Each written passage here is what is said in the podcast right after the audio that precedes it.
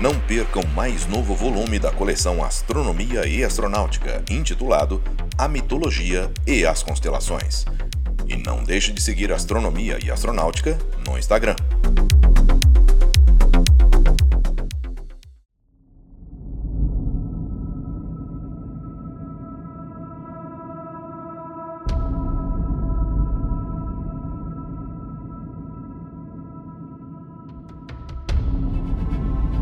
Sua existência foi prevista por volta de 1610 por Johannes Kepler, muito embora não tenha sido baseada em princípios científicos.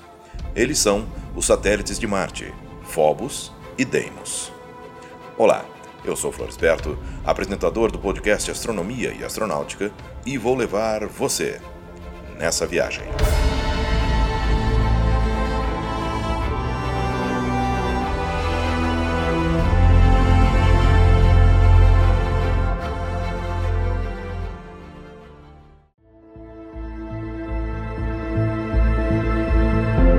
Marte tem dois satélites com formatos irregulares e que foram descobertos com apenas seis dias de diferença pelo astrônomo americano Asaph Hall.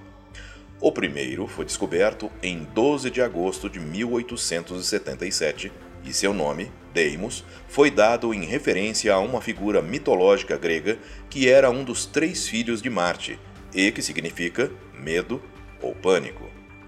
A segunda lua foi descoberta em 18 de agosto do mesmo ano e seu nome, Phobos, veio também da Grécia Antiga e significa terror.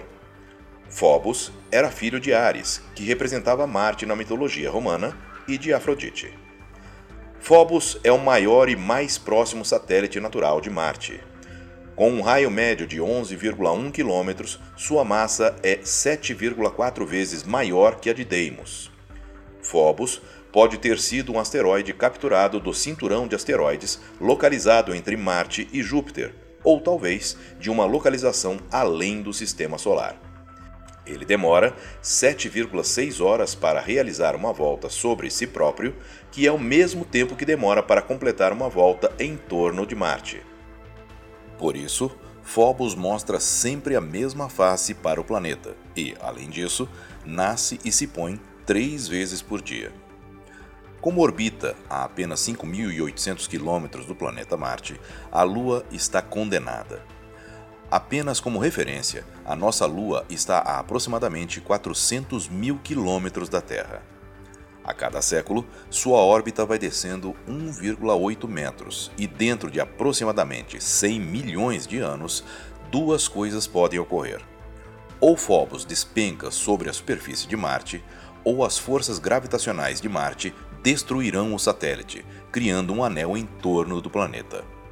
Phobos foi fotografado de perto por várias sondas espaciais destinadas a Marte, sendo a primeira a Mariner 9 em 1971, seguida da Viking em 1977. Os programas Mars Global Surveyor, Mars Express e Mars Reconnaissance Orbiter também estudaram Phobos. A sonda Spirit tirou fotos de Phobos a partir da superfície marciana. Uma curiosidade a respeito de Phobos é que ele não pode ser visto do extremo norte nem do extremo sul de Marte, porque sua órbita é alinhada com o equador marciano. Deimos é menor que Phobos e uma das menores luas conhecidas do sistema solar, com um raio médio de 6,2 km. A velocidade de escape do planeta é de 5,7 metros por segundo ou 20 km por hora. Ele demora 1,26 dias para dar uma volta em torno de Marte, com uma velocidade orbital de 1,36 km por segundo. Como o tempo de rotação é o mesmo, o satélite apresenta sempre a mesma face voltada para o planeta vermelho. Deimos tem um formato muito irregular, por isso acredita-se que tenha sido um asteroide desviado pela gravidade de Júpiter e que foi capturado pela gravidade de Marte, passando a ser seu satélite.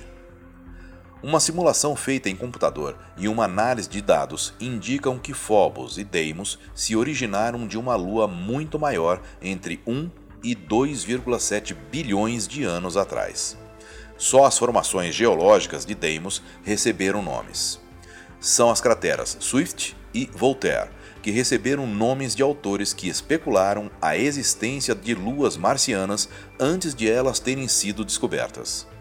Nenhum pouso foi realizado em Deimos, tendo sido fotografado apenas pela sonda Viking 1. Eu sou Florisberto, produzi e apresentei esse podcast Astronomia e Astronáutica. Até a próxima viagem.